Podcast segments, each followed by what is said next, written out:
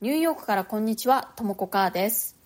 このチャンネルでは私がニューヨーカーから学んだ自分応援力や自分らしく生きるヒント、ニューヨークでの日々の暮らし、ファッションやデザイン、アートの話などを中心にお伝えしていきます。ニューヨークの自由でポジティブな空気感とともに、ちょっと元気が出る放送をお届けします。それでは今日もよろしくお願いします。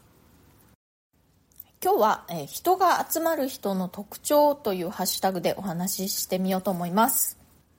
いつもこう人が集まってくる人っていますよね。そういう人たちを見ていて思うのは、やっぱり人が集まる人っていうのは、その人自身がね、やっぱり人間好きというか、こう人が好きな人っていうのが必ずあるなと思います。人といることを、え好むというのかな。まあ場合によってはね、こう寂しがり屋みたいな人も結構いるなと思います。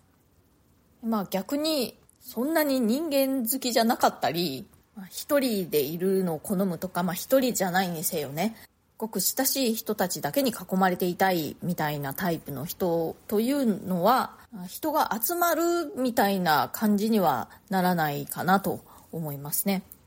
こう人が集まるっていうとこうなんだかこういいことのように聞こえると思うんですけれども、まあ、大事なのは自分がどんな状態を心地いいと感じるかっていうことかなと思います。たくさんの人に囲まれて楽しいだとかね幸せを感じる人っていうのもいれば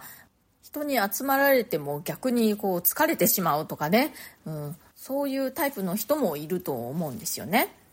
どちらがねいいっていうことないと思うんですね。やっぱり一番大事なのは自分がどういう状態を心地いいと感じるかっていうことじゃないかなと思います。あとね、もう一つ、えー、人が集まるということで思うのは、人が集まる人イコールいい人とは限らないっていうことですね。もちろんね、その人望があって、たくさんの人に慕われていてそれで人が集まっているっていうことも多々あるとは思うんですけれどもそうじゃない場合もあるなと思います。なんかねこう変な人が変な人を寄せつけて変な恐ろしい集まりになっているみたいなのもねあの見かけたりします。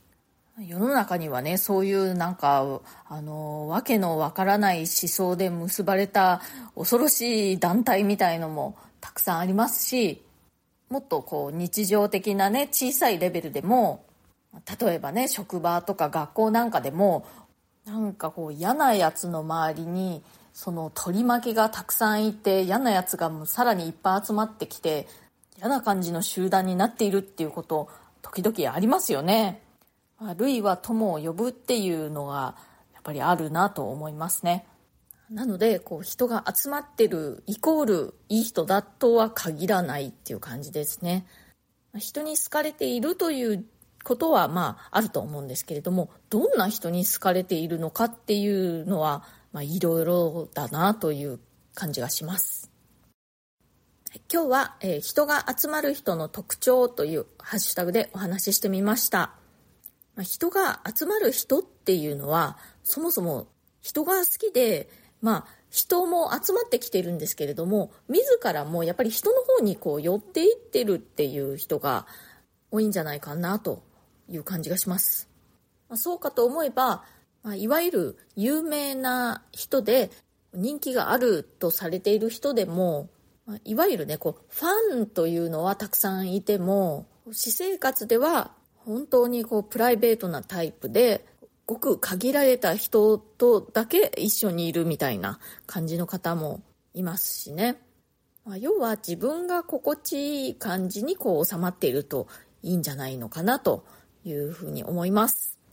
えー、今日の放送が気に入ってくださったら、えー、コメントやご感想など、えー、ぜひぜひお聞かせください。それから今日の放送に関係ないことでもえ、ご質問とかリクエストとかありましたら、ぜひ、え、お聞かせください。それからプレミアム放送も配信中です。週に2回以上、通常放送よりももっと近い距離感で私のニューヨーク生活の具体的な話やプライベートな事柄などについてお話ししております。え、お申し込みは Web 経由がお得になっております。今日も最後まで聞いてくださってありがとうございました。それではまた次回、ともこかーでした。